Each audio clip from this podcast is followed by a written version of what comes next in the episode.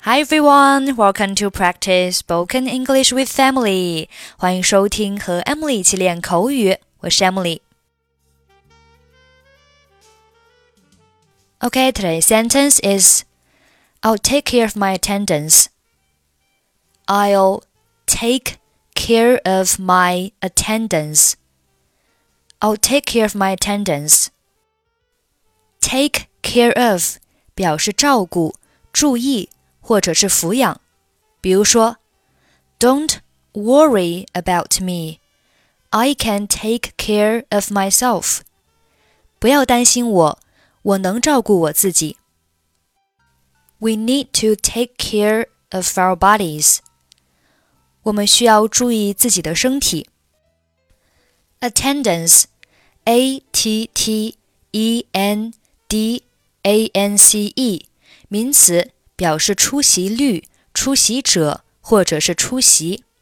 比如说，If there are no more questions, thanks for your attendance。如果没有其他的问题，感谢各位的出席。Attendance 有一个固定短语叫 be in attendance，表示出席。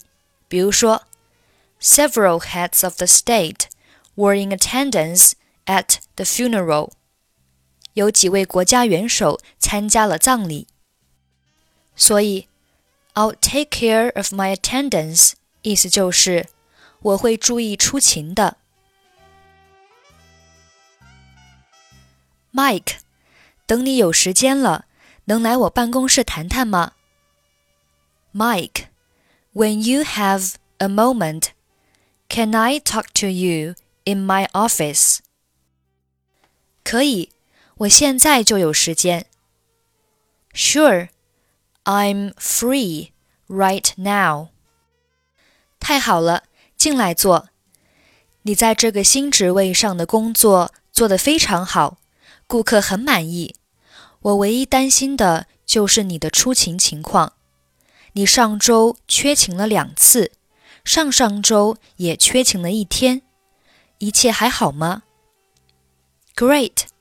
Come in and take a seat. You have been doing a great job in this new position, and the customers are very happy. The only thing is that I'm worried about your attendance. You missed two days last week, and another day the week before. Is everything okay? 对不起，我也知道我缺勤了好几次，我最近需要去看几次医生。I'm sorry. I know I've been gone a lot. I have to go to the doctor a few times recently.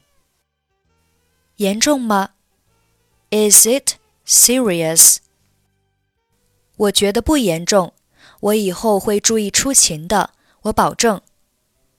I don't think so. I'll take care of my attendance. I promise. 这样就太好了，我不想失去一位好员工。That would be great. I'd hate to lose a good employee.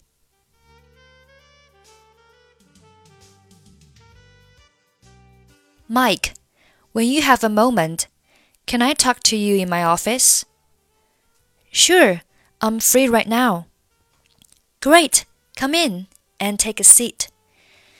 You have been doing a great job in this new position, and the customers are very happy. The only thing is that I'm worried about your attendance. You missed two days last week and another day the week before. Is everything okay? I'm sorry. I, I knew I've been gone a lot. I have to go to the doctor a few times recently. Is serious? I don't think so. I'll take care of my attendance, I promise. That would be great. I'd hate to lose a good employee.